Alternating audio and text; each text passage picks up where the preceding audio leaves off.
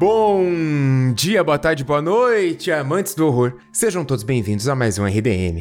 Hoje é dia de falar de um dos maiores filmes de horror de todos os tempos, um filme tenebroso que conta a história de um serial killer muito, mas muito eficiente, que nunca foi preso e nem deixou rastros de suas vítimas. Sim, estamos falando de Willy Wonka em A Fantástica Fábrica de Chocolate. Hoje vai ser um episódio um pouquinho diferente. Hoje a gente vai falar de um filme que talvez para alguns não seja de horror, mas a gente vai mostrar aqui por que, que é de horror e por que, que você deve ter medo desse filme. E para isso, aqui do meu lado, o grande fã de musicais, Thiago Natário. Olá, eu adoro que no filme de 2005 o Tim Burton fala: Não, calma, as crianças estão vivas, elas só ficaram azuis e com 3 metros de altura, mas tá tudo certo. Nada foi feito.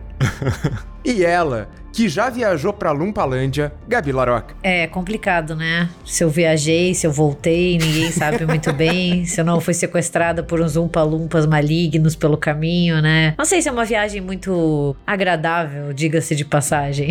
Oi, gente. Não é nenhuma referência porque você é baixinha, tá? Eu não, não, não estou fazendo nenhuma referência nesse sentido. Filho da puta. É, você também não é muito alto, né? Então você não pode falar muita coisa. se tivesse 1,90m, a gente conversava, Braga. Mas como a gente fala de igual para igual, praticamente. Vocês vão ficando com os recadinhos que a gente já volta para falar um pouco mais desses crimes misteriosos na fábrica de chocolate.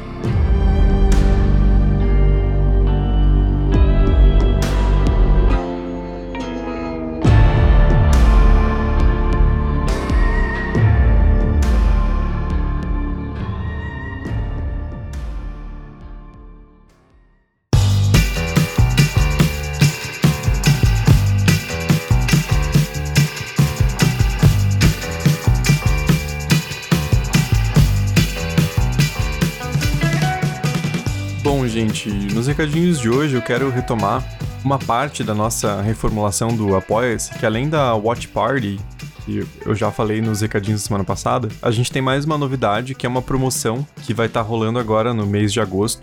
E já tem bastante gente que está participando, que eu acho incrível. Eu queria deixar meu agradecimento aqui para as pessoas que já, já assinaram nossa campanha, que é o seguinte: durante esse mês, todo mundo que se inscrever no nosso Apoia-se ou no nosso PicPay na categoria Inquilino Leitor, que é aquela categoria que dá direito a várias recompensas de categorias anteriores, como a participação no grupo secreto do Telegram, a participação no grupo de bastidores, as watch parties, dá também acesso a um sorteio exclusivo por mês, que a gente geralmente faz no final das lives. E especialmente para esse mês de agosto, a gente tá com mais uma promoção para essa categoria, que é a caneca exclusiva do RDM, que a gente revelou o design essa semana e ficou lindíssima. A gente fez um post no Twitter e no Instagram explicando um pouquinho mais das regras para participação, mas basicamente não é um sorteio, tá? Para quem assinar a categoria Inquilino Leitor nesse mês de agosto. Fechado um mês de apoio, a gente vai direto mandar essa nova caneca pro endereço de vocês. Então peço que vocês é, coloquem bem certinho lá no Apoia-se já o, o endereço para envio, porque vai ser necessário. E a gente tá pensando também alguma forma de fazer alguns sorteios também para quem já tá nessa categoria do, do Apoia-se antes dessa promoção. E uma coisa, uma coisinha que eu tinha esquecido de falar é que vale também para quem já é apoiador ou apoiadora do, do RDM, alguma outra categoria e quiser fazer esse, esse upgrade aí para inquilino leitor, também já vai direto ganhar a caneca. Então acho que é uma oportunidade bem, bem interessante, porque o design ficou incrível e por enquanto é uma coisa bastante exclusiva. Então não deixem de dar uma olhadinha lá no nosso Twitter ou no nosso Instagram para ver como que ficou o design da caneca. Claro, se vocês tiverem essa possibilidade também esse interesse, deem uma olhada lá no nosso apoia.se barra RDM ou República do Medo no PicPay e considerem se tornar um apoiador, apoiadora do, do RDM, tanto na categoria Inquilino Leitor ou em qualquer outra que se encaixar melhor no, no seu orçamento. Então é isso, gente. Vou ficar por aqui nos recadinhos e deixo vocês agora com esse episódio maluco sobre a fantástica fábrica de chocolate.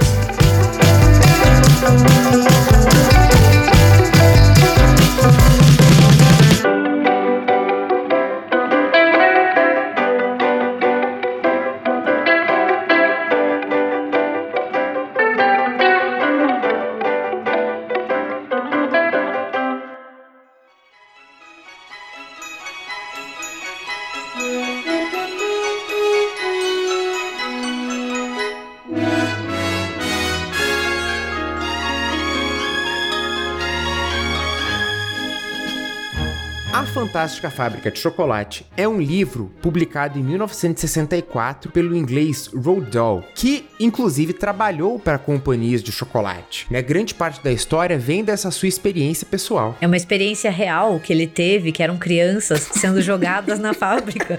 E ele ficou tão traumatizado que ele criou uma história infantil sobre isso, entendeu? Só que daí, para amenizar um pouco, eles tiraram o baseado em fatos reais, sabe? E criaram como uma fantasia. E lembrando, né, que ele também é autor de vários e vários livros que foram transformados também em filmes icônicos, né? Como James e o Pêssego Gigante, Matilda, Convenção das Bruxas e assim por diante. Então tem muita coisa que a gente assiste que acha que é roteiro original, mas é baseado numa história do Roald Dahl. E todos meio macabros, né? Tipo, beleza, Matilda é um pouco mais bonitinho, mas tem cena de tortura. Não, é uma família que não gosta da guria. Matilda é bizarro, os pais dela não gostam dela, entendeu? Pra uma criança, gente, isso é muito foda. Quem que deixou esse cara publicar livro? Exato, exato. Esse cara, ele tinha um dois pezinhos no macabro, né? Alô, conselho tutelar, né? e ele teve filho, né? Isso que é o pior. Coitados, coitados. Uma parte da ideia da Fantástica Fábrica de Chocolate veio justamente de duas empresas inglesas, que eram a Cadbury e a Roundtree, que eram duas companhias, né, que ficaram muito famosas e que sofreram com espionagem industrial, né? Então, eles enviavam operários espiões, né, de uma empresa para outra. E por isso, elas começaram a deixar as fábricas meio sob sigilo, né? As fábricas muito bem guardadas, com muros altos e tal. Então, aquela impressão de que ninguém sabia o que estava acontecendo dentro da fábrica. A história é basicamente igual a dos outros dois filmes, né? Só, né, comentando para quem não sabe, teve duas adaptações pro cinema, A Fantástica Fábrica de Chocolate de 1971 e um filme de mesmo nome de 2005. Só o nome em inglês que muda, mas a gente já comenta o porquê dessa mudança. Na história a gente vai acompanhar o Charlie Bucket, que no livro ele não é tão pobre assim quanto nos filmes, né? Desculpa, mas no filme do Tim Burton, os avós dividem uma cama, quatro velhinhos pra uma cama, gente. Porra, sacanagem, hein? Pra mim é, é uma falta de respeito os velhinhos estarem dormindo em uma cama só, entendeu?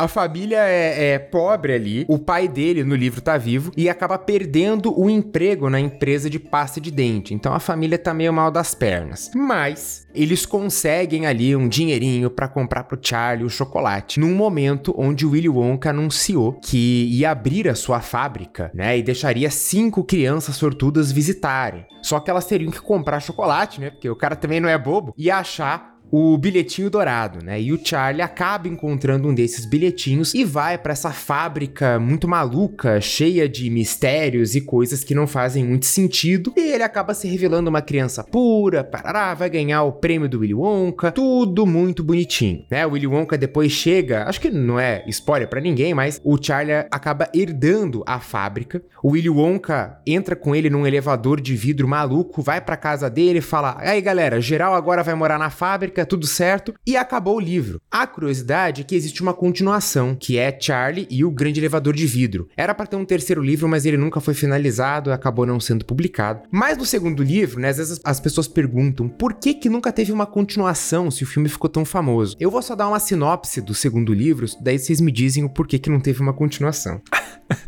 o segundo livro, ele começa exatamente onde o primeiro termina, né? Então, o Willy Wonka convidou a galera, vamos pra fábrica. O elevador dá um, um problema lá e o elevador entra em órbita. E eles acabam se aproximando de um hotel espacial que é dos Estados Unidos. O Willy Wonka, ah, beleza, vamos atracar nesse, nesse hotel espacial aqui. Ele atraca lá e o Willy Wonka, o Charlie e toda a sua família são acusados de pirataria espacial por atracarem nesse hotel sem autorização. Mas isso não é o bastante, porque eles descobrem que o hotel tá tomado por uma raça alienígena. Mas eles conseguem voltar pra fábrica e daí o, o Charlie, pô, meus avôs tão velho demais, né? O que, que a gente pode fazer? O Willy Wonka, pô, vamos dar esse essa balinha aqui que rejuvenesce eles. Só que os avós tomam demais e acabam virando bebês, menos a avó Georgina, que acaba ficando com menos dois anos, porque ela tomou bala demais. Deles têm que ir num mundo menos, o um mundo negativo, para salvar a avó, né? Então, assim, é, é uma parada meio psicodélica demais já.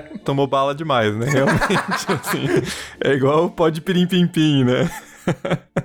Referências obscuras, né? É aquele, aquele clássico caso que o livro dá muito certo, e daí todo mundo fica porrinhando o autor por uma sequência. Ah, e daí o filme também deu certo. E daí ele faz uma sequência, mas ele faz uma sequência sem vontade, entendeu? Meio que na raiva, só pra, pra galera parar de encher o saco. E dá uma coisa dessas, entendeu? Por isso que às vezes tem algumas histórias que merecem acabar na primeira, na primeira parte.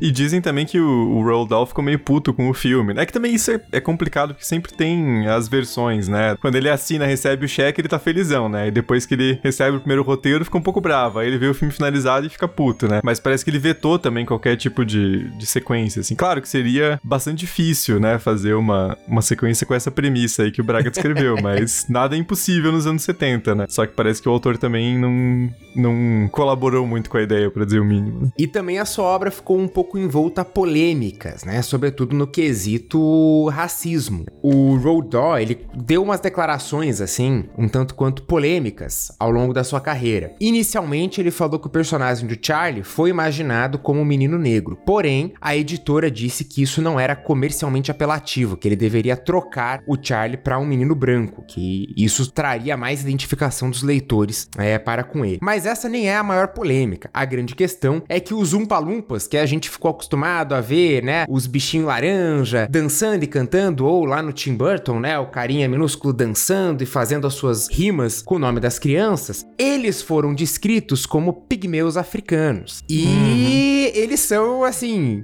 escravizados, né? Sim, cara. Fazem trabalho escravo pro Willy Wonka. Então tem uma parada assim meio, pô, autor, o que, que, que você tá querendo dizer com isso aqui? E daí, claro, né, quando publicou o filme, ele decidiu publicar uma nova edição corrigindo. E daí ele publicou meio assim: esse autor é muito Michael Scott, né? E a minha referência a The Office, tô, se vocês quiserem reclamar, reclama com os dois aqui do meu lado, porque eles que me obrigaram a assistir essa série. Claro, a gente sequestrou a tua família pra você ver The Office. e o cara é muito. Ele faz umas paradas muito Michael Michael Scott, assim. Dele falou: Ah, me acusaram de racismo, né? que eu falei que os Umpalumpas eram pigmeus africanos. E daí ele decidiu mudar. Ele publicou uma nova edição onde os Umpalumpas são descritos como hippies brancos. E daí, quando perguntaram para ele, né, também dessa questão do racismo, ele respondeu o seguinte: que ele nunca viu sob esse viés a questão, né, dos Umpalumpas serem negros. Porque se você lê o livro, quem que é chato? As crianças brancas. Aí você fica, cara. Então tá tudo perdoado, cara. Continua, faz mais. Isso. E fora que, assim, o Willy Wonka, ele vende pro mundo inteiro, né? E são cinco crianças que vão ser selecionadas de todo mundo. Tem três nos Estados Unidos, uma na Inglaterra e uma na Alemanha. Só chega no, no na OTAN o, os chocolates dele, né? Passou da barreira ali, já não entra mais, né? Também é uma coisa peculiar do, do filme, né? Não, não passava da cortina de ferro. É, não... mas isso é uma coisa, cara, que eu acho bem interessante, especialmente no filme de 2005, né? Porque o, o filme de 71, ele até dá uma esquivada da, dessa questão, porque ele faz os Lupas serem... Laranja. É, eles são, tipo, quase assim, gnomo do Papai Noel, Sim. né? Uma coisa fantástica, assim. Mas o de 2005, ele vai tentar dar justificativa pra questão e vai ficando cada vez pior, né, cara? É bem o Michael Scott mesmo, porque é, aí ele vai... Primeiro que tem aquela cena totalmente desnecessária do do príncipe indiano que encomendou um castelo de chocolate, né? E daí, óbvio que derrete, né? E daí, segundo, que os Wumpalumpas, eles são encontrados numa região remota, com cacau, que deveria ser na, na América, mas dá muita impressão que é uma região africana, né? E aí, o filme inteiro, ele faz umas construções que dá para você passar numa sala de aula e discutir orientalismo, né? Nossa. Você coloca assim, Eduardo Said, orientalismo, porque ele faz toda uma, essa ideia, assim, do, do ocidente, né, desenvolvido, e aí a, a própria cena, né, que mostra a região nativa dos Wumpalumpas é super assim, né? Tipo, o homem branco desbravando e trazendo a civilização, e daí eles vão pra fábrica com ele porque eles querem chocolate, né? Então é aquela coisa que você vê assim, você fala, cara, essa porra foi feita em 2005, né, velho? Como que ninguém achou isso, no mínimo estranho, né? É muito complicado porque, principalmente o filme de 2005, ele representa o Willy Wonka como se ele fosse um deus perante os Umpalumpas, né? E eles, eles veneram ele como um deus. Dá pra até pensar um pouco na relação que os indígenas tiveram com colonizadores, sabe? Tipo, por exemplo, na América, né? Parece que eles querem fazer esse paralelo, mas é um paralelo de muito mau gosto. Demais. Porque, historicamente, as pessoas foram escravizadas, mortas, né? Violentadas de todas as maneiras possíveis. E daí aqui eles fazem, tipo, ah, não, mas olha, eles trabalham de graça aqui, fazendo chocolate, porque eles amam o cacau. E você fica, tipo, mano, é errado, sabe? Mas eu preciso dizer que eu acho os Umpa Lumpas de 1971 aterrorizantes. eu não sei porquê, mas eles me dão muito medo. Eu não sei se são as sobrancelhas brancas com o cabelo verde e a pele laranja, mas é uma combinação muito bizarra, muito bizarra.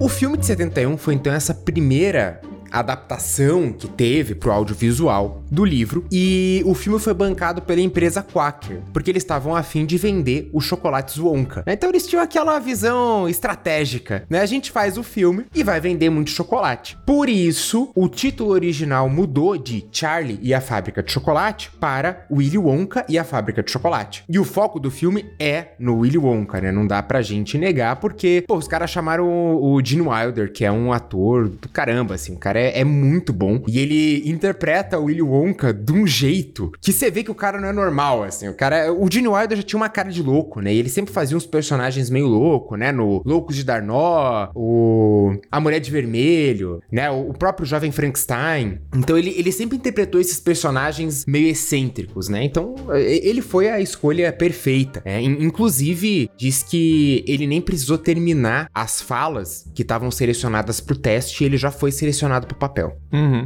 Também, né, pesquisando aí pelas internet, parece que uma das coisas que ele conversou com, com o diretor, né, era que ele insistiu que a cena de introdução dele fosse aquela que tá no filme, né, dele mancando ali com a bengala e aí do nada fazendo uma acrobacia, né, porque aí ele dá essa ideia de que o personagem não é confiável, né, que ele tá fazendo algum tipo de teatro ali, que ele tem algum plano por trás, que não é só uma, uma visita guiada à fábrica, né, então é pro público perceber que tem que ficar esperto com aquele personagem porque ele tá escondendo alguma coisa, né, e é uma cena famosíssima, né, cara? É uma das introduções de personagem mais famosas da história do cinema, né? Porque apesar do título ser Willy Wonka e a Fábrica de Chocolates, ele vai aparecer ali com 40 minutos de filme, né? E aí ele aparece dessa forma, né? Então ele puxa toda a atenção pra ele próprio e daí ele vira o centro do filme, né? Por mais que ele demore pra aparecer. Então é um, um momento muito importante do, do filme. né? Esse filme de 71, ele acabou custando 3 milhões, não foi um filme caro, mas ele rendeu só 4 milhões, né? Ele basicamente se pagou, assim. Mas serviu pra mais ou menos vender chocolate, né? Deu certo por pouco tempo, daí depois a Quaker vendeu os direitos da marca Wonka e foi sendo vendido até chegar na Nestlé que, enfim, diz que tá planejando coisas pro futuro, né? Eu vi na internet que eles estão pensando em fazer meio que um prólogo, que é a história do jovem Willy Wonka, que teoricamente chegará nos cinemas lá pelo final de 2023, né? Então tem uma caminhada ainda. Agora, se vai acontecer ou não, né? É uma grande surpresa se isso vai sair do papel. Acho estranho, porque a gente já sabe um pouco da infância dele, né? E, e é difícil partir, não sei se o, se o Roald Dahl deixou algum escrito sobre, eu acho que não, né? Sobre a vida do Willy Wonka. Não sei, não sei nem se tem mais tempo, não sei se vocês concordam, assim, mas parece que já passou um pouco a época. Teria que ter feito mais perto do filme de 2005, talvez. Eu concordo, ficou é, bizarro assim, não sei o que eles podem fazer. Eu li que vai ser um musical e que o Timothée Chalamet tá confirmado como Willy Wonka. Mas ele tá em tudo quanto é lugar, né? Esse é o problema. Ele tá. Nada contra, eu gosto dele, assim, mas. E é o Chris Pratt de Umpa Lumpa. Deve ser, assim. Né, Esses caras que estão em todos os filmes possíveis no mundo, né? E tem também uma série de animação da Netflix que tá pra sair, dirigida pelo Taika Waititi. Mas eles confirmaram em Nossa 2018, né? Daí, ah, beleza, vai entrar em produção, pandemia, daí a gente não sabe mais o que vai acontecer. Mas achei doideira. Sabe o que é o pior? Que o elenco, o possível elenco desse filme, né, do Wonka de 2023, não tem só o Timothée Chalamet, tem o Keegan Michael Key, que é aquele comediante que faz uma parceria com o Jordan Peele, tem a Sally Hawkins, o Rowan Atkinson, a Olivia Colman, Tipo, é muita gente famosa, entendeu? Não, não é um filme pequeno, não. Olivia Colman já garantiu essa indicação pro Oscar aí pelo filme. né? Nem à toa, ainda já Já tá com a indicação confirmada. É, acabou virando, né, um clássico cult, a Fantástica Fábrica de Chocolate, né? A, a, grande explosão foi quando saiu em vídeo, que daí a galera começou a alugar doidado e, obviamente, pelas suas incansáveis exibições na TV aberta, né? Inclusive aqui no Brasil, sua versão dublada, acho que, sei lá, acho que muita gente já deve ter assistido é, essa versão no SBT ou pegando no, no vídeo em VHS, DVD, dependendo da, da, da, sua idade e da sua disposição. Provavelmente você deve ter assistido já na, na, na sua infância, né? Esse filme que ficou bastante famoso. Vocês lembram quando vocês viram a primeira vez? O de 71? Uhum. Lembro, foi ontem. e o de 2005? O de 2005 eu vi bem pequeno, cara. Eu lembro na, na época que lançou, assim, da, da gente alugar e a galera da vizinhança, assim, pegar para ver junto. E eu vi umas, com certeza, mais de duas vezes na, na época, assim. Eu fiquei fascinado, porque Tim Burton é aquela coisa, né? Eu acho que o, o Fantástico Fábrica de Chocolates já é aquela primeira, talvez um pouquinho um passo em falso, assim, para muita gente, né? Que ele dá uma escorregada, os problemas começam a ficar cada vez mais evidentes, mas o visual do filme é, é sensacional, né? É aquela coisa, assim, que, ainda mais pra criança, né? É muito encantadora. Então, eu vi e depois vi mais algumas vezes também, pegando na TV e tal. Então tem essa ligação próxima, mas o de 71, eu, claro, sabia que ele existia, que era famoso, mas nunca tinha assistido. Eu assisti o de 2005 primeiro, também mais ou menos na época em que ele foi lançado, mas eu não cheguei a assistir no cinema, assisti em casa, eu lembro que eu aluguei o DVD, então não consigo dizer mais ou menos um, um tempo, né? Foi bem naquela época que eu era obcecada pelo Tim Burton, assim, adolescente, eu queria assistir tudo dele, eu ficava esperando os lançamentos, né? E depois eu assisti o original depois de algum tempo. Não consigo lembrar quanto tempo se deu entre esses, assim. E confesso que a primeira vez que eu assisti os dois filmes, eles não me marcaram muito, assim, não foi algo que eu fiquei, uau, que coisa maravilhosa. Não sei se é porque eu era já mais velha, eu sei que eu fiquei com muita fome assistindo, porque tinha muito chocolate, eu queria comer chocolate, não tinha chocolate em casa. Eu lembro que eu fiquei meio traumatizada. Mas tirando isso, assim, eu revi o de 70 e daí eu acho que comecei a, a, ficar um pouco mais intrigada por ele. É, a primeira vez que eu vi o de 71 foi quando lançou o de 2005. E daí meus pais, nossa, olha só, fábrica de chocolate. Ah, vamos pegar no vídeo para vocês verem. E daí eu e minha irmã ficamos malucos pelo filme, assim. A gente ficou, cara, que filme legal, não sei o que, a gente ficou muito maluco. Daí quando a gente foi assistir o de 2005, a gente detestou. Agora, revendo, beleza, eu não detestei tanto, mas eu tenho muitas ressalvas com, com, esse filme. eu acho ele meio, meio complicado. Ele dá um pouquinho de vergonha alheia, né? Dá, nossa, muito. Cara, o Johnny Depp tá horrível nesse filme. A atuação dele tá péssima. Se dá muita vergonha. Eu tenho medo dele nesse filme. Assim, eu não sei. Eu entendo que o Willy Wonka é um personagem que ele. Que nem você falou, assim, ele é um personagem que tem que ficar desconfiado dele o tempo inteiro, né? Se ele diz a verdade ou se ele tá te sacaneando. Mas, gente, eu tenho muito medo do Johnny Depp como Willy Wonka. Ele faz uns olhares, assim, umas poses que você fica assim, cacete. Eu não sei, assim.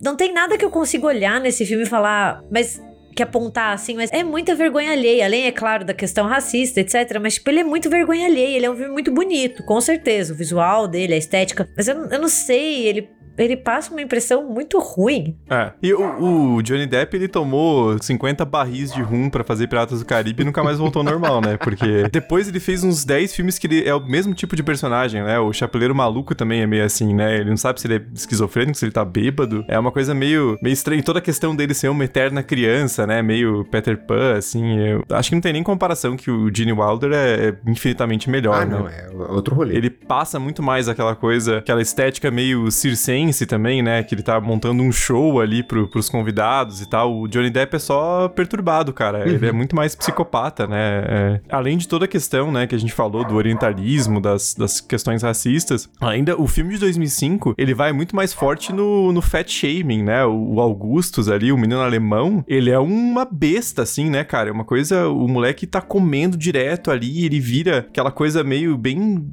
julgamento, assim, né? É pior até que o filme do, dos anos 70, fora algumas outras questões ali com. Porque beleza, a criancinha mimada lá tem que se fuder mesmo, mas o, o tal do Augusto ele só quer comer chocolate, né?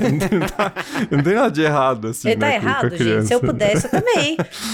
pois é, tipo, é meio foda ele ser colocado no mesmo, no mesmo grupinho ali, né?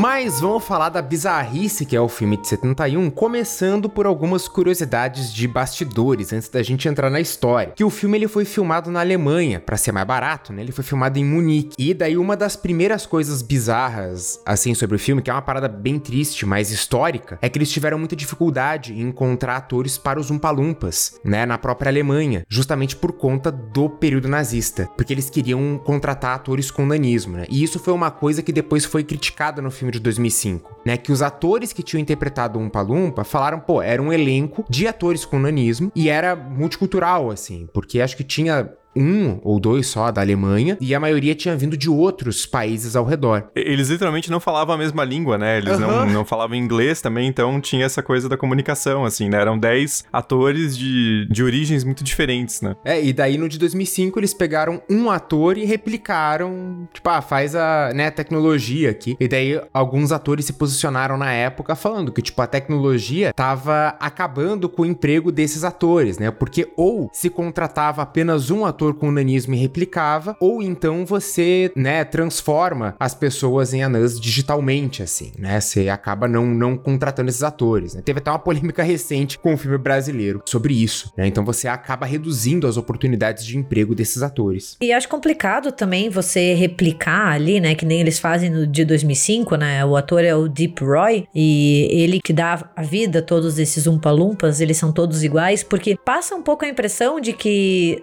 essas pessoas são todas iguais, entendeu? Seja o quesito estrangeiro, seja uma pessoa com nanismo, né?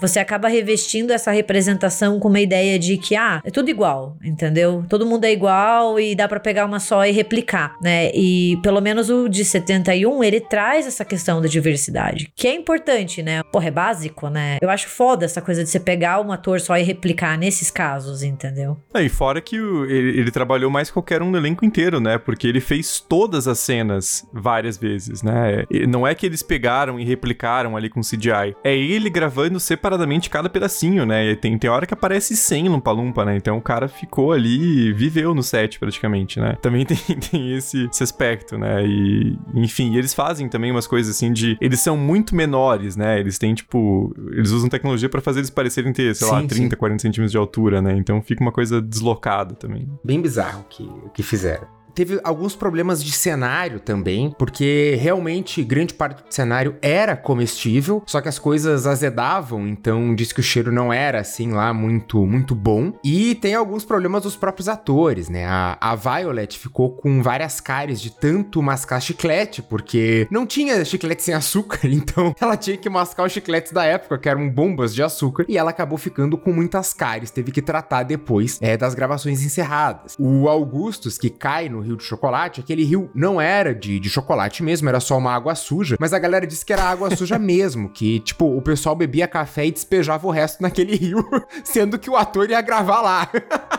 É tipo anos 70, né? Foda-se. É, é, muito legal ver como não existia, né, um estatuto de proteção a, a, crianças que eram atores na época. Porque hoje em dia a gente sabe que existe toda uma questão, toda uma legislação. Ah, não pode isso, não pode aquilo, tem horário dentro do set e assim por diante. Mas nós sabemos que a, a galera sempre dá um jeitinho de, de burlar as regras, né? Mas, porra, ninguém pensou em acionar e lembrar a gente, são crianças, elas estão ali trabalhando, mas continuam sendo crianças, tem limite. E tem outra coisa bastante famosa desse filme, que o Gene Wilder e o Mel Stewart, eles combinavam as coisas entre eles que estavam no roteiro ali, e para as crianças terem reações mais autênticas, né? Assim, entre aspas, porque não, não eram, eram atores mirins, então para eles conseguirem extrair mais as sensações que eles estavam querendo recriar criar nos personagens, eles simplesmente não avisavam as crianças.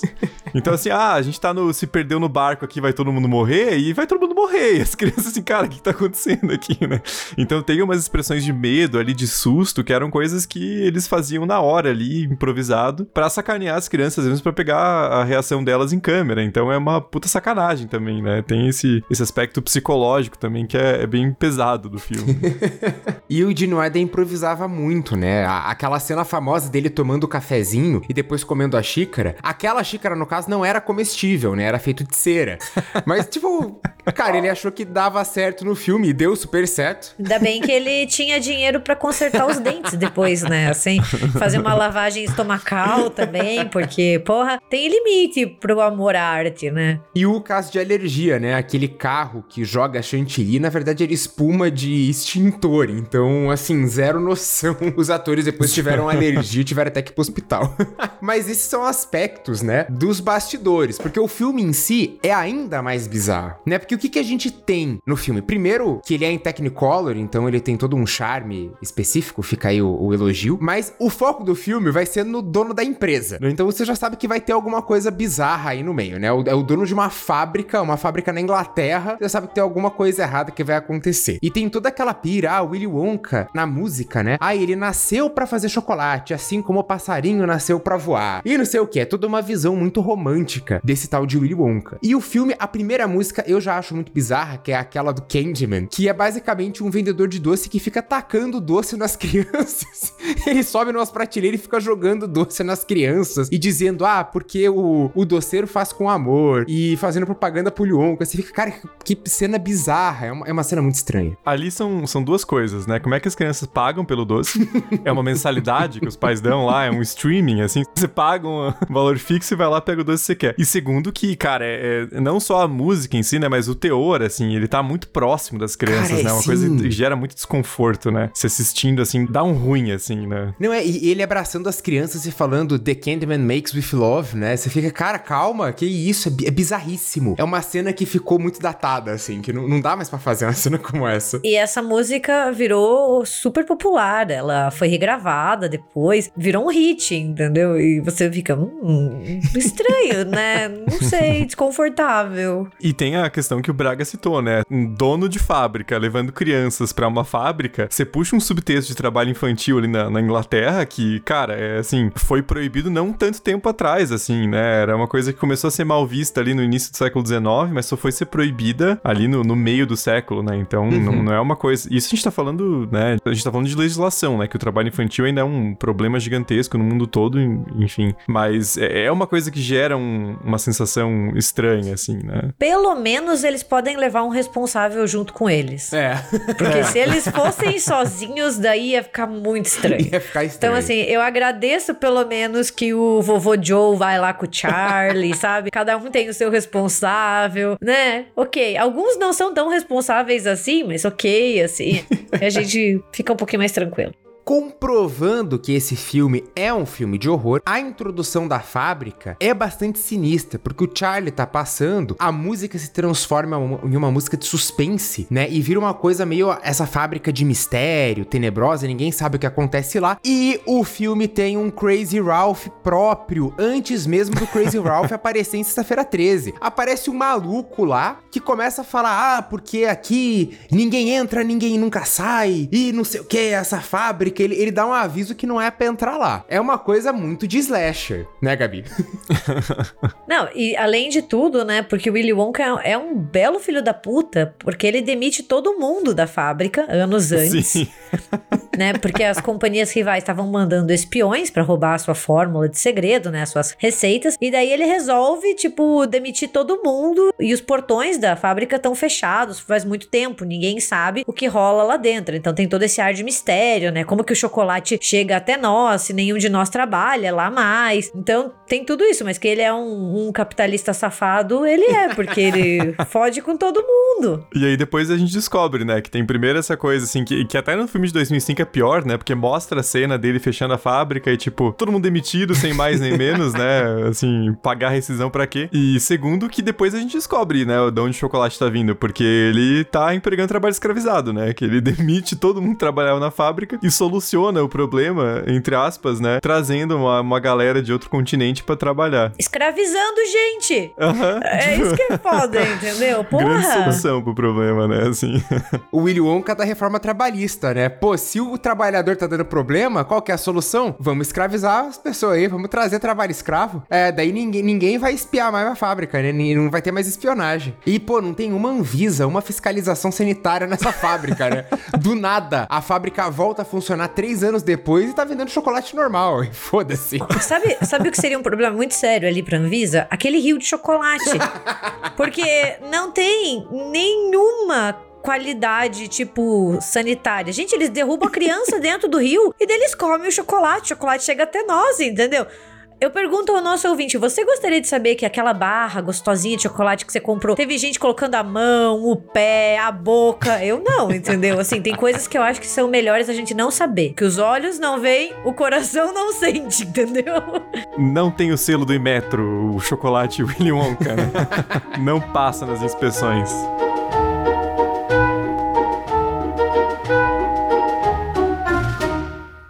E a gente vê que o Charlie tá em perigo desde os primeiros momentos do filme, né? Porque depois do aviso do Crazy Ralph ali de, ó, oh, essa fábrica é perigosa, ninguém nunca entra, ninguém nunca sai. O professor tenta matar o Charlie em sala de aula. O professor, ó, oh, eu sei mexer nessas coisas químicas aqui. Pode misturar aí, Charlie. E o bagulho explode. então o Charlie tentam matar o Charlie desde o início do filme. O menino tá em perigo constante. Nem na escola ele tá salvo. Aquele professor, ele tá numa sketch do Monty Python à parte, total, né? Ele total. é o único professor ali, dá todas as matérias daquele jeito, né? Assim, qualidade. O Willy Wonka falou que tem que comprar chocolate. Galera, interrompeu a aula, a gente volta amanhã. que isso? E ele faz um shame ainda, né? Que o Charlie pergunta pros coleguinhas, né? Quantos barras vocês compraram? Ah, comprei 100. Comprei 150. E o Charlie, quantos comprou, Charlie? Duas? Como duas? Só falta falar seu pobre desgraçado. Como você comprou duas barras, né? Seu merdinha. Cara, que ensino de qualidade, né? Assim. Bem Inglaterra nos 70 mesmo. O, o, o, Charlie é, é como a, aquele meme da Maísa lá, sabe? Ele é o pobre da turma. tipo, é, a personalidade do Charlie é isso. Ele é pobre. Sim. E daí, beleza, né? A história vai passando, a gente vê que já foram encontrados quatro tickets dourados. E daí que a gente tem já o, o, probleminha aqui que a América Latina a gente vai se revoltar. O quinto ticket é encontrado por um milionário do Paraguai. E daí eles descobrem, ah, o ticket é falso. Ah, porra, gente. Tinha que ser justamente do Paraguai. E daí em 2005 eles mudam pra um, pra um russo, né? Uhum. E o, a reportagem de TV que eles fazem para falar do, do, Paraguai, nossa, aquilo é muito errado também, né, cara? Aquela parte inteira é bizarra, né? Tipo, ah, é um milionário paraguaio, não sei o que, ligado à ditadura. é, ditadura que vocês ajudaram a implementar, né? Esses filhos da puta do caralho. Aí depois, ah, por que só tem ditadura na América Latina, né? por que será, né? Por que será? Por que será, né? E a gente tem então o Augustus Gloop, que é o alemão. A gente tem a Veruca, que é a menina mimada e muito rica. A Violet. A Veruca já é dos Estados Unidos. Na verdade, o de 71 nunca diz da onde a Veruca é, mas a gente subentende que ela seja dos Estados Unidos. Mas tem um sotaque britânico ali, né? tem, né? Tanto a, a, atriz quanto o pai dela, né? Porque também tem aquela coisa que o pai dela obriga as trabalhadoras da fábrica de amendoim dele a ficarem descascando as embalagens, né? Aquilo também é muito filho da puta, né? É, é um filme sobre a exploração trabalhista, né? Sim, no fim das contas. Daí a gente tem a Violet Beauregard, que é uma mascadora de chiclete, que também é dos Estados Unidos. E o último personagem dos Estados Unidos, que é o Mike TV, né? Bastante sugestivo o nome. Sabe o que eu acho engraçado? Que o Mike TV é muito o que as pessoas imaginavam que as crianças iam se tornar se elas assistissem muita sim, televisão, sim. sabe? É uma imagem de um futuro, assim. E hoje, assim, década de 70, né? Quando a gente tá pensando assim, não era tão comum, pelo menos aqui no Brasil, todo mundo ter televisão em casa, entendeu? Não era uma coisa assim que nem hoje. E hoje a gente convive com televisão de uma maneira muito mais próxima, né? Claro, quem tem condições, obviamente. Mas dá pra ver, assim, 50 anos atrás, que eles olhavam e pensavam, se as crianças ficarem expostas a essa tecnologia, elas vão se tornar isso, entendeu? Você fica tipo. E é legal ver como vai se atualizando também, né? No de 2005 é o videogame, né? Aquele grande mal, a violência, né? O molequinho tá jogando um Call of Duty ali viciado. Nossa, aquela criança é do mal, né? Meu Deus do céu. demais, demais. e é uma coisa que tem um, um conflito geracional ali, um, um, ressentimento do autor vendo crianças que ele considera como crianças más, assim, né? Aquelas crianças que não vão ganhar o presente do Papai Noel, né? Porque um come demais, a outra masca muito chiclete, a outra é mimada, o outro outro fica muito tempo uhum. na televisão. Então é, é, interessante também essa coisa das gerações entrando em conflito ali, né? Enquanto que o Charlie é aquele ideal da criança bonzinha, né? Até no filme de 2005 fica mais forte, né? Uhum. Porque ele é o. Tem até uma idealização, assim, de que ele é o menino perfeito, que, né, por ele ter essa origem humilde e tal, ele, né, consegue ter essa criação e tal, mas são, são coisas bem bacanas a gente pensar que fica a curiosidade pro filme que vai sair, né? Como que eles vão construir essas questões dessas crianças, né? O Charlie acaba encontrando o último cupom a bastante custo, né? Na verdade, porque primeiro né? O, os pais compram para ele, depois o vovô Joe lá desvia o dinheiro do tabaco, que também é uma cena bizarra, né? O vovô Joe ali, não, parei de fumar. Não, vô, fuma aí, vô, é tranquilo. Pega esse dinheiro aqui e compra um tabaco aí pra você. Daí, não, mas eu, eu parei de fumar. Não, dá, dá uma fumadinha aí, vovô. Não, e quando que o velho comprou, né? Porque ele não levanta da cama e do nada ele surge com o chocolate, né? pois é, aí que tá a questão.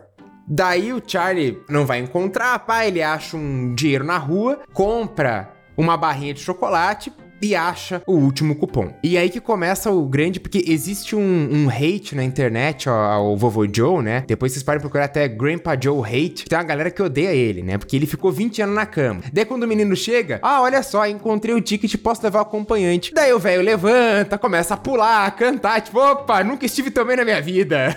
pra trabalhar ele não pode. Mas pra viajar na fábrica, o menino, o cara tá bem assim, opa, tô bonitinho aqui, daí ele começa a dançar e não sei o que.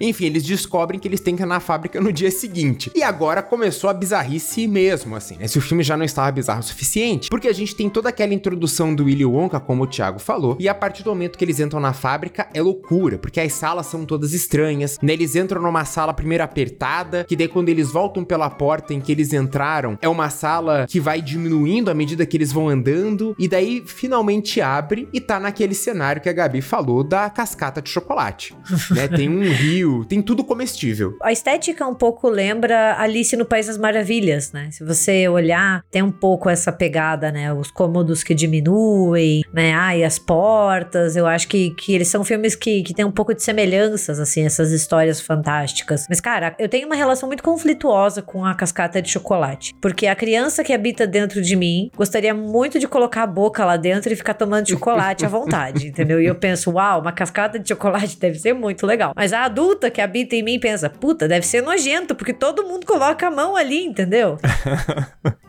ah, é, e lembrando que antes o Willy Wonka faz a galera assinar um contrato que tá na parede, uma coisa bizarra, um contrato que não dá para ler até o final, que primeiro tá escrito assim, só que ah, a gente não se responsabiliza por acidentes, né? Daí a galera, ué, mas qual que é a pira, né? The Willy Wonka. Não, gente, nada é perigoso aqui dentro. Mas assine esse contrato aqui dizendo, né, que se vocês morrerem, né, ninguém vai, vai ligar. é uma parada muito bizarra. O Willy Wonka de 71 é muito mais sacana, né? Ele é muito mais malandro, assim. Ele tem essas, essas artimanhas, né? O Johnny Depp é só da Johnny Depp louco lá, bêbado, sei lá o que ele tava. Mas o Gene Wilder dá todo essa, esse caráter, assim, de, de uma trapaça quase, né? Demais. a parte Demais. do contrato é muito boa. Mas voltando ao, ao, Rio de Chocolate, o Augustus acaba ficando muito seduzido, né? Porque o Willy Wonka também é muito babaca, né? Ele fala, galera, come tudo que tá aí, né? É tudo comestível. Daí o menino vai fazer o quê? Vai no Rio de Chocolate, pô. Na vida eu seria o Augustus, eu não saberia a hora de parar. Eu acho que eu ia ser a primeira do grupo a ser. É, tipo, é óbvio que alguém vai no, no rio, né? O Willy Wonka não avisa que não pode. o Willy Wonka fala, todo poder é os soviéticos. Ele fala, não, mas o rio não. É.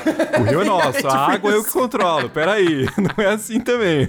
Daí o menino tá lá, tomando chocolate de boas. E o Willy Wonka tá desesperado. Meu Deus, vai contaminar meu chocolate? Tira essa mão daí. E o Willy Wonka vai lá e basicamente ele chuta o menino pro rio, né? Porque o menino tá de boas até o Willy Wonka chegar perto. O Willy Wonka chuta o menino pra dentro do rio. A partir do momento que o menino começa a se afogar, o Willy Wonka começa a cagar pro menino. E esquece que vai contaminar o chocolate. Não. Agora o Willy Wonka tá de boas. Ele fica meio tipo, Ó oh, não, ó oh, céus. Tipo, ele para de ficar preocupado completamente. o menino tá lá morrendo e ele, ó, oh, é um ótimo momento para ele aprender a nadar, né? Nossa, que desastre, não sei o quê. Ele parou, tipo, foda-se o chocolate. Ele tem um lado muito sádico, né, o Willy Wonka com as crianças. E ele quer punir elas pelas características, assim, ah, porque a Veruca é mimada, né? O Augustus come demais, o Mike é viciado em TV, tipo, e daí ele quer punir, só que ele pune elas fisicamente, né? Isso é o pior. Então, assim, o Augustus, daí, quando o Braga tava contando ali que ele tá se debatendo, depois ele é sugado por um cano, entendeu? Tipo, e você fica pensando, caralho, o que aconteceu com essa criança? E de novo, eles fazem aquela coisa nojenta de, ah, ele vai entalar o cano, né? Porque o menino é gordinho, cara, isso... e além disso, o Willy Wonka, fica muito evidente nos, nas duas versões, né? Que não é que as crianças desobedecem às ordens dele, às ordens dos pais e fazem as coisas, né? Ele constrói armadilhas para eles, né? Constrói, constrói. Ele faz ali o rio de chocolate que ele sabia que o Augustus não ia resistir. Ele faz aquele chiclete lá que é uma refeição inteira uhum. pra menina comer e passar mal. Então ele cria todo aquele cenário para ir eliminando as crianças e só sobrar o Charlie, né? Sim. né? Então ele é mais filho da puta ainda, né? É como se ele estivesse fazendo um teste moral com elas. Então ele sabe as fraquezas, ou assim, tipo, ele sabe quais são os defeitos, né? Entre aspas, porque elas são crianças, né? E meio que, que você pressupõe que, que também dá para melhorar, dá pra amadurecer, né? Mas ele usa isso para construir essas armadilhas, como o Thiago falou, e dar um fim nelas, assim, tipo, excluir elas do tour. Só que o tempo inteiro você fica pensando, essas crianças vão se recuperar depois disso? Ou o desejo do Willy Wonka é meio que liquidar elas da face da terra, sabe? Fica sempre esse sentimento, porque eu não sei, eu tenho a impressão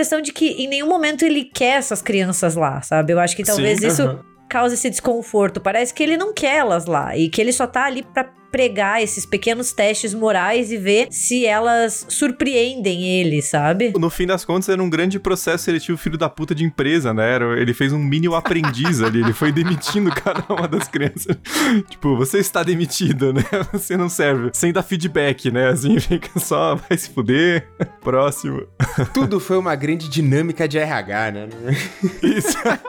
Mas é, e daí o, o Willy Wonka ainda dá aquela. Ele não vai virar marshmallow, porque ele vai pra calda de chocolate. E, caralho, que isso, velho? É canibalismo, né? É, qual que é o ingrediente secreto dos chocolates Wonka, né? Porque as crianças estão virando comida e o Wonka tá de boas. Ah, né? Ele, ele vai lá, talvez ele vire calda, talvez não. Vai com um palumpa lá pra, pra sala, mãe do, do Augusto, né? Vê se teu filho tá vivo lá. E a gente não sabe se o filho tá vivo ou não. Não temos notícia, né, no final do filme. Mas a gente vê que o Willy Wonka já tava ali muito estratégico. Por quê? Porque logo em seguida chega um barco para buscar a galera e não teria assento pro Augustus e para sua mãe. Eles sentam e aquele barco tá lotado. Não teria já assento pros dois. Então o Willy Wonka já tinha planejado, obviamente ele já tinha planejado isso aí, né? E é aqui que eu, eu gosto mais do Willy Wonka do Gene Wilder do que do Johnny Depp, porque enquanto o Gene Wilder tá aí assassinando crianças, o Johnny Depp tá tipo, papai, papai.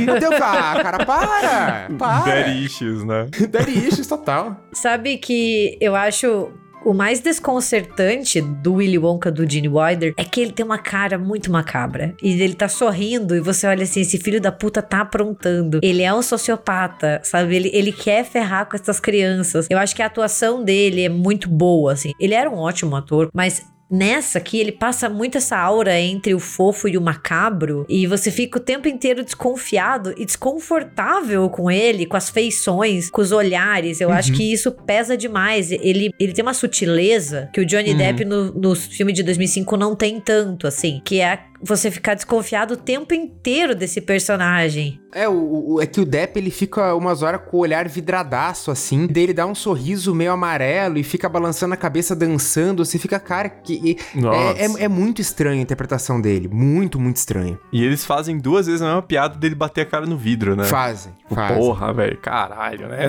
é patati patatá o negócio, né? cara, é muito forçado, né? O Gene Wilder é toda aquela coisa mais a construção da, da performance física, né? É totalmente diferente.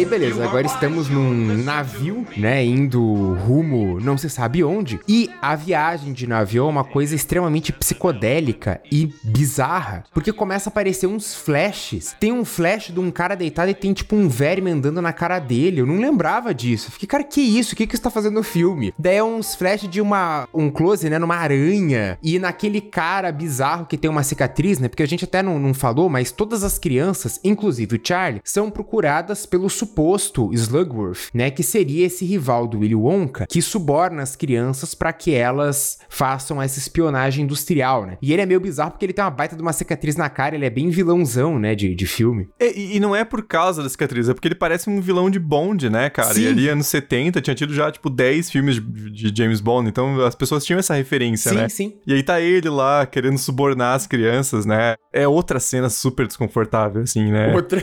Por que será que esse filme foi um fracasso comercial e depois foi retomado, né? Por gente chapada vendo o filme falando, caralho, ele é um serial killer. que não é pra criança nem a pau esse filme, né? Assim.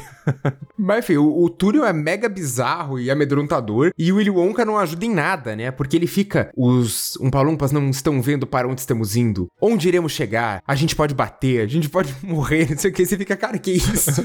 Mas beleza. Em seguida, eles chegam numa sala de invenções, que também é bastante estranha. É tipo sala de invenção de cientista maluco, né? É o laboratório do Frankenstein ali. Totalmente, né? Não, não tem o mínimo de, de segurança naquele laboratório. E daí, tem a menina viciada em chiclete. E o Ilionka, hum, olha esse chicletinho aqui, ele equivale por três refeições.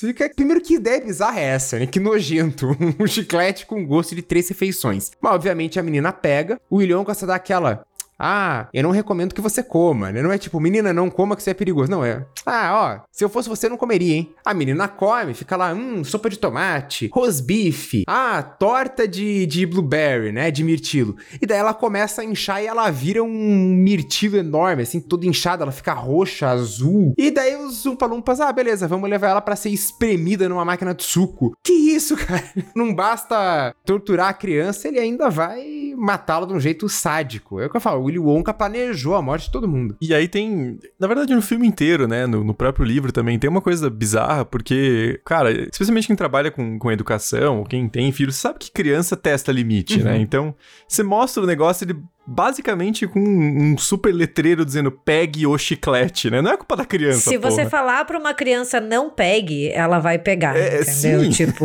e se a criança escuta você falando, daí que ela vai fazer, entendeu? Vocês já devem ter tido algum caso, assim, que vocês nunca faziam alguma coisa, ou daí for teus pais falarem e vocês foram lá e fizeram, assim, sabe? Eu uma vez enfiei flores no nariz, e daí minha mãe teve que tirar com uma pinça. E daí ela conta até hoje, mas se você estiver escutando esse episódio, eu sinto muito. Que ela tava conversando com uma amiga. Eu tava super longe e a amiga dela falou assim: Ah, meu filho tem mania de enfiar coisa no nariz. E a minha mãe falou: Nossa, Gabriela nunca fez isso. Diz que no mesmo dia eu peguei aquelas florzinhas de campo, assim, que são florzinha seca, e enfiei tudo no nariz. E dela teve que tirar na pinça. Então, assim, cara, criança faz isso, entendeu? Tipo, todo mundo Sim. já fez isso, sei lá. Teu pai falou pra você não comer e você vai lá e come. Ah, sabe? Todo mundo tem um caso assim. Eu acho foda como eles punem as crianças por algo que, sei lá. Beleza, a Veruca é uma chata, né? Tipo, ela é uma mimada chata. Mas, porra, ela pode amadurecer, ela pode crescer. Ela é uma criança ainda, entendeu? E ela é uma chata porque o pai dela é um pau no cu. Sim, sim. Não é culpa da criança, ela é uma criança, cacete. Então é uma coisa que o. Até o, o filme do Tim Burton dá um pouco, né? Tenta colocar um pouco mais essa questão. Mas o de 71 é tipo, ah, não, é criança e filha da puta. Não, cara, é uma criança, velho. Pô, ela tem culpa, né, cara? E no filme de 71, isso não tem nem no livro, nem no filme de 2005, a gente tem uma armadilha pro Charlie. Porque eles chegam lá numa sala, ah, olha só, aqui é um refrigerante que você bebe e flutua. Ah, basicamente todo mundo caga, mas daí o vovô Joe vai lá. Ô, Charlie, vamos beber esse negócio aí, né? Pô, o vovô Joe é, é, é foda, né? Vamos beber esse negócio aí. É proibido, mas é foda-se, né? Eu quero flutuar. Ele tem cara daqueles que o Neto fala que não. Ele fala, ah, mas eu lutei nas praias da Normandia pela sua liberdade, seu bostinho. Agora você vai tomar essa porra desse, desse refrigerante comigo. Eles bebem e começam a flutuar. Eles estão bem, né? Ah, olha só que legal, tô dando um rodopio e tal. Só que eles estão chegando perto de um ventilador de aço.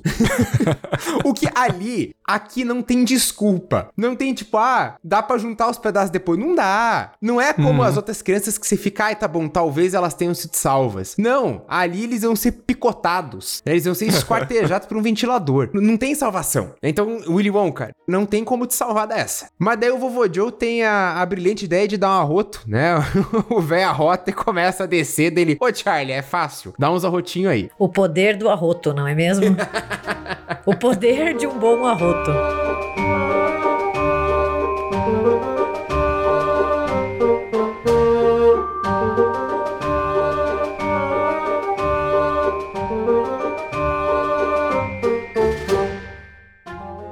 Próxima sala de torturas, que é, tá tipo o, cubo, né? Cada sala tá piorando. a próxima sala de torturas é uma sala que tem gansos gigantes que colocam ovos que o Willy Wonka chega a falar que são ovos de ouro, mas daí é ouro, ouro de chocolate, chocolate de ouro. É, não entendo, mas é ovo de Páscoa gigante. Sabe o que deve ser? Assim, eu penso que talvez seja. Sabe, lembra daquelas moedinhas de chocolate que tinha? Uhum. Nossa, sim, tinha gosto de sebo todo.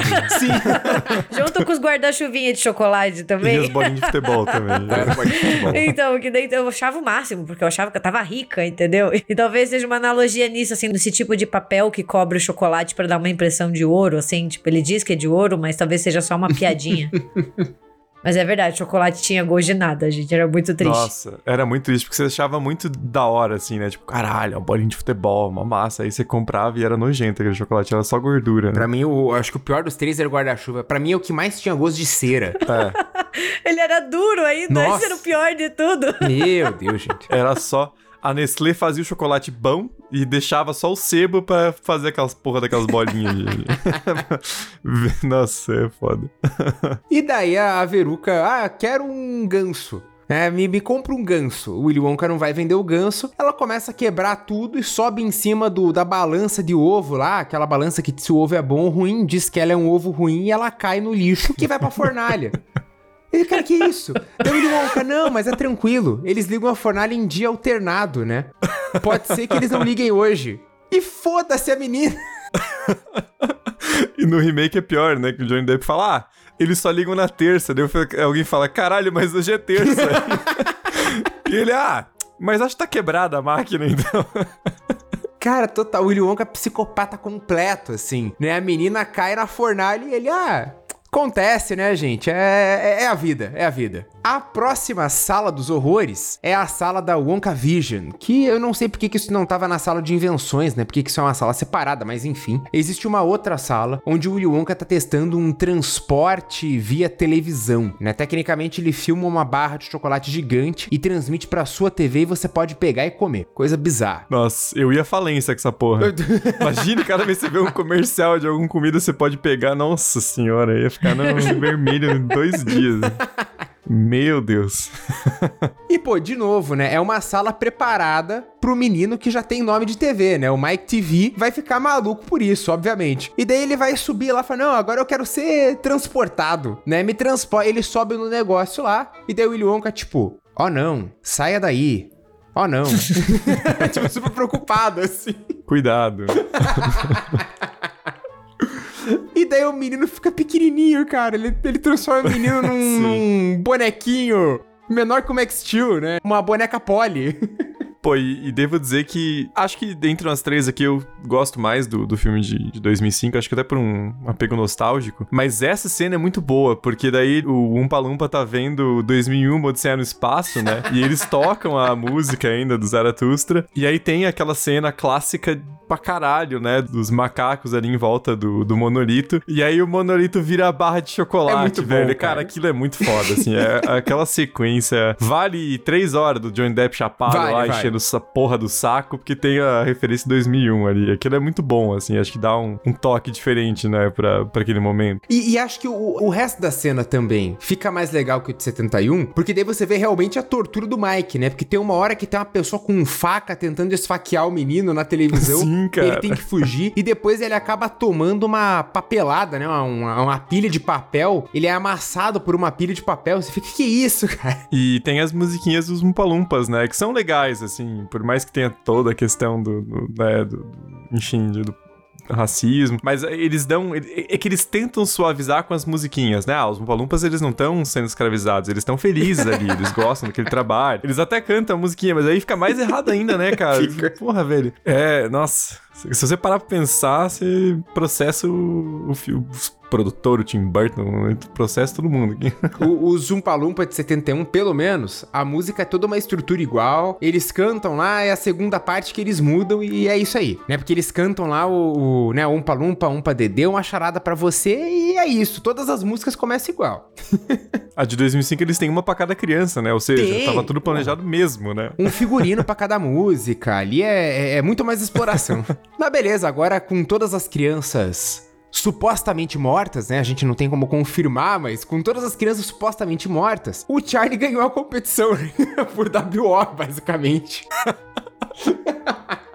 E ainda assim é demitido, né? Você viu que o RH tava afim de não abrir vaga mesmo, né? Ele... É, ué, o Willy Wonka basicamente, ah, beleza, agora pode ir embora. Daí o vovô Joe, né, que pouco interesseiro, o vovô Joe, ô, oh, mas e o, o estoque infinito de chocolate do meu neto, né? O estoque vitalício de chocolate, cadê? Daí Wonka, vocês beberam refrigerante lá escondido, cara, vocês perderam aqui, ó, segundo o contrato, vocês perderam o direito. Se ferraram, volta lá pra tua vida. Só que o Charlie, menino bom, ele vai devolver uma bala que lá no começo do filme é a bala que o suposto Slugworth pede para ele roubar, né? A, a bala, a, a, a, bala eterna, a pastilha eterna, né? Que é uma balinha toda bizarra que supostamente o, o Willy Wonka explica que é feito para criança pobre e chupar a vida inteira. Você fica, cara...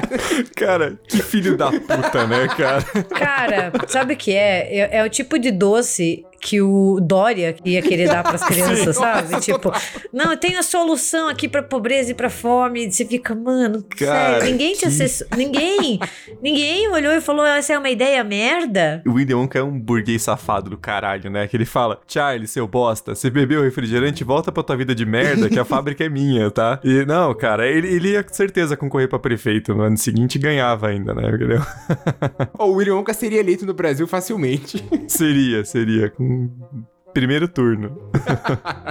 Reforma trabalhista, vamos trazer trabalho escravo do exterior. e daí o Willy Wonka, meio tomado, né, por aquela atitude, ele, ai, Charlie, desculpa, era tudo, era tudo mentira, era tudo encenação. Tudo brincadeira, era tudo brincadeira. teus, teus coleguinhas estão tudo morto, mas é só brincadeira, entendeu? Mas você sobreviveu. E daí ele chama o tal do Slugger falso, fala: ah, era tudo para saber se você era criança boa ou não. Na verdade, você ganhou a fábrica. Chama a tua família, vamos todo mundo morar aqui. Agora vamos entrar nesse elevador e, ir rumo ao infinito. Essa fábrica é sua, mas antes a gente vai quebrar o teto da fábrica. Não, não sei por que, não faz sentido nenhum. e daí o filme termina. E as crianças? Onde estão as crianças? Supostamente elas estão mortas. E aí o Tim Burton falou: não, pera aí, gente. Temos que solucionar isso, né? E daí o que ele faz? A criança ficou azul, o moleque que tava pequenininho foi esticado, ficou com 3 metros. E é isso, né? Tá tudo certo, assim, não tem problema nenhum, né? As crianças voltaram do jeito que elas entraram, né? Tá tudo sem problema. Mas se eu tivesse que escolher, eu acho que eu ia querer ser a Veruca, porque ela sai só com lixo, né? Tipo, é o mais simples, assim, nada que Sim. um banho não resolva no de 2005. Ah, eu preferia sair como o Augustus, que saiu coberto de chocolate. Ele pelo menos tava chupando os dedos ali no final. é verdade. Não, é foda porque a gente não tem ideia do que acontece com as crianças no de 71, né? E causa esse mal-estar, porque eles estão todos felizes e daí o Willy Wonka chega pro Charlie e fala: Não, olha, você é puro e você vai herdar minha fábrica. Mas cadê as crianças? Eu vou herdar é. uma fábrica com corpos de crianças escondidos, assim, porque você fica pensando. E, e é isso, o filme acaba e, e é muito proposital, é para você ficar naquele desconforto, assim. Por uhum. isso que é um filme macabro pra caralho, assim. Uhum. E, e, fora que o Charlie é uma criança, né? Sim. Ele vai. Apertar a fábrica. ele foi eleito para tocar a fábrica. Continua sendo trabalho infantil, né? Por mais que ele seja dono da fábrica, continua errado, né? Assim. Mas daí que tá a questão. Será que os corpos estão escondidos ou eles foram reaproveitados? Porque quais são os segredos dos chocolates Wonka? Será que teria um contexto de canibalismo aí? Porque o Tim Burton faz uma piada com isso, né? Ele coloca lá o Johnny Depp, é, né, vocês podem comer tudo nessa sala, tudo é comestível, inclusive eu. Mas isso seria canibalismo e ele não é aceito em todas as culturas. Tipo, eita, pera lá, cara, que isso? então fica meio bizarro, porque no de 71 o o, Dino Idor toda hora, né, tá falando ali que a criança vai virar uma calda de chocolate, vai virar um não sei o quê. Você fica, que isso? É bem bizarro. Uhum. O de 2005 é, é, uma coisa muito Michael Scott mesmo, né? Usando a referência que o Braga falou. Ele pega o filme de 71 e cada vez que ele vai explicar um negócio, ele piora a situação, né? Chega agora e fala, cara, para, só para, deixa como tá. Porque ele vai inventando umas coisas, assim, que... E o próprio Charlie, né? E, e o ator é muito bom, né? O, o Freddie Highmore, ele, é, ele é um daqueles atores mirins que depois teve, seguiu carreira em Hollywood, Ele fez né? Bates Motel, ele tá muito bem em Bates Motel, ele é o Norman. E daí agora ele tá até em uma outra série de sucesso que é o The Good Doctor. Então, assim, ele é muito talentoso, ele é um ótimo ator. Sim, sim. E ele convence mais, né? Só que acaba ficando uma coisa muito errada, porque é muito aquela coisa da... Como é que eu posso colocar isso? Mas é aquela coisa de, de colocar um, um lacinho de presente na pobreza, assim, dizer, ah, ele é pobre, mas, pô, olha como ele é íntegro, uhum, né? Uhum. É aquela glamorização da pobreza pobreza dentro do capitalismo, que é assim, tipo, ah, mas ó, ele é honesto, né? E aí ele te convence que ele não tá insatisfeito com a vida de merda que ele tem pra um sistema de opressão. Ele é, porra, ele tá super feliz ali ajudando os avós. Ele ganha o ticket pra, pra fábrica de chocolate e a primeira reação dele é querer vender Uhum. para poder sustentar a casa. Cara, ele é uma criança, é óbvio que ele vai querer ir na porra da fábrica, entendeu? Não, é, é, muito. É uma idealização e uma idealização muito errada ainda, assim. É, é, bem complicado, né? É uma certa romantização da pobreza, se a gente for pensar, né? Porque daí é como se a pobreza tornasse ele uma pessoa melhor, né? Sim. E, e a questão é, como o Thiago falou, ele é uma criança, ele tem que estar tá na escola, ele tem que estar tá se divertindo, ele não tem que estar tá se preocupando com esse tipo de coisa, né? Em um mundo ideal, né? A gente pensa uhum, nisso. Uhum. Sim. Só que daí o filme trabalha muito com essa construção do Charlie como essa criança que, que a pobreza fez ficar melhor, entendeu? Fez é, ele exato, ficar mais íntegro, exato. assim, tipo, e coitado, sabe? É uma merda, a situação inteira é uma merda. Olha, tipo, no, onde eles moram ali, tudo isso, né? Os avós. E tem uma certa romantização que é um pouco complicada mesmo. Uhum. E a gente não tá querendo fingir aqui que não tem milhões de crianças numa situação parecida ou pior que o Charlie estando com guerra. Mas a, a, questão é que o filme trata isso como a pedra angular ali que torna ele uma boa pessoa, né? Tipo, pô, você é pobre, mas pelo menos você é íntegro, né? Olha os outros ali como eles são ricos e são uns, uns merda, né? Mas eles estão vivendo uma vida de conforto, né, cara? Eles estão muito melhor, assim. É uhum. É uma coisa meio sádica do, do filme, né? Assim. Ah, e só lembrando uma coisa, né? Que o de 2005 tem o Christopher Lee, como foi comentado no começo, ah, né? Sim. Que ele faz o pai do Willy Wonka, ele é um dentista que não deixa deixa o Willy Wonka comer doces, e daí, tipo, tem todo esse trauma. Daí o, o Tim Burton tenta ir pra um lado da psicanálise, né? De relação Nossa, pai bizarro. e filho. E, assim, o Christopher Lee é um dos meus atores favoritos. Eu gosto muito de assistir todos os filmes dele. Ele sempre tem presença, assim. Até nesse filme ele tá bem, assim. Sim. Ele faz aquele papel do vilão, assim, que não é bem vilão. Mas, porra, né? Cenas que tem pai e filho é uma vergonha alheia demais, que é demais. é difícil superar. Tim Burton, pare, você está bêbado. Você tá passando vergonha, Tim Burton. e como que ele tirou aquela casa de lá? Não faz o menor sentido. É, cara, é, o final do filme é bem bem bosta, mano.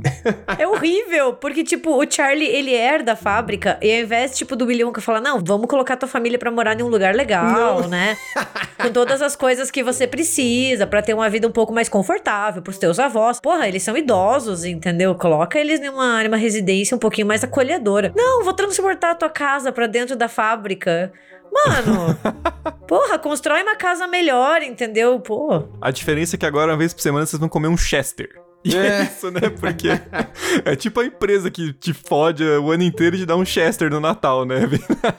o Willy Wonka é muito filho da puta, né, cara? Acho que essa é a conclusão geral do, no, das duas versões. Se fizer uma terceira, vai continuar um filho da puta, né? Não tem solução, assim. Tá na característica, na natureza do personagem, né? Só uma última curiosidade, para terminar com o clima lá em cima, destruindo a infância de todo mundo. Vocês lembram aquela cena, né, no filme de 71, que eles estão lambendo a parede? Aquela cena muito estranha. Mas que o Leonca falou, esse, esse papel de parede aqui com sabor, que é pra criança lamber a parede. Você nunca lambeu a parede quando você era criança, Braga? Não. Não? Eu lambi o chão, já pensou? Essa é a revelação bombástica. e daí o Willy Wonka, né? Ah, pode lamber aí esse papel de parede. A laranja tem gosto de laranja. Um morango tem gosto de morango. E o Snosberry tem gosto de Snosberry. E daí fica, tá, o que, que é Snosberry, né? Não existe isso em inglês. Porém, existe isso no universo do autor. Ele escreveu um outro livro chamado Meu Tio Oswald. E Snosberry era como o tio Oswald chamava o seu próprio pênis. E daí é uma coisa muito. Nossa senhora, Caralho. gente. Coisa errada. Coisa errada. E o vovô lambendo é bizarro, né? Você só vê aquela linguinha dele lambendo a parede, né? Então, basicamente, eles estão lambendo o gosto de Snosberry ali. Então. Nossa, não sei porque que o Willy Wonka faria isso, né? Como sabor de, de papel de parede, mas enfim. O, o Dó realmente é, é, um autor muito estranho. Braga, eu podia ter ido dormir sem essa. Todos os ouvintes podiam ter ido dormir sem essa. Muito obrigado pela. Mas eu não podia dormir sem repassar essa informação. muito obrigado. Acabou com a semana de todo mundo.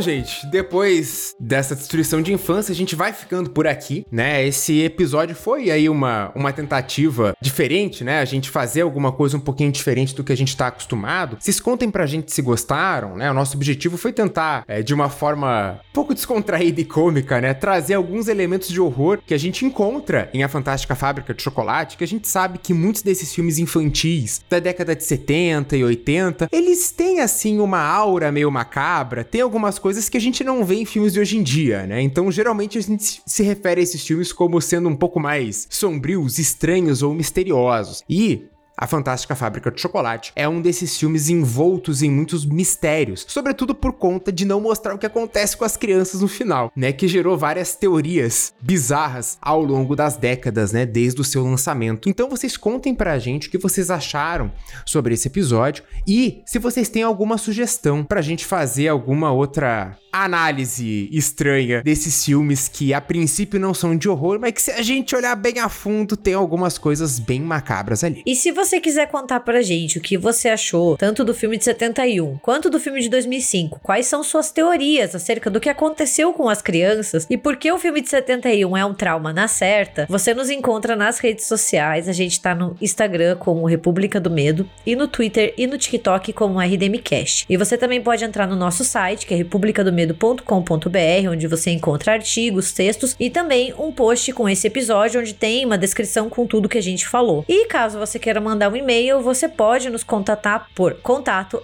republicadomedo.com.br. E se você quiser ainda um conteúdo extra para além do podcast, do Cabana e de tudo que a gente citou aqui das redes sociais, a gente também tem uma live mensal no nosso canal do YouTube, então procurem República do Medo, já se inscrevam, assinem o sininho e tudo isso. E fiquem atentos, porque geralmente no final do mês a gente aparece com algum tema ali para discutir com vocês. E aí é bem legal porque tem, além de, de ver nossos, nossos rostos, que é peculiar para podcasters, vocês ainda têm a possibilidade de interagir com a gente ao vivo, a gente lê os comentários e vai trocando uma uhum. ideia com, com todo mundo que aparece por ali, então é bem bacana, não percam. Então é isso, minha gente. Muito obrigado pelo carinho, pela atenção. Cuidado quando forem visitar uma fábrica de chocolate. E até quinta-feira que vem. Até.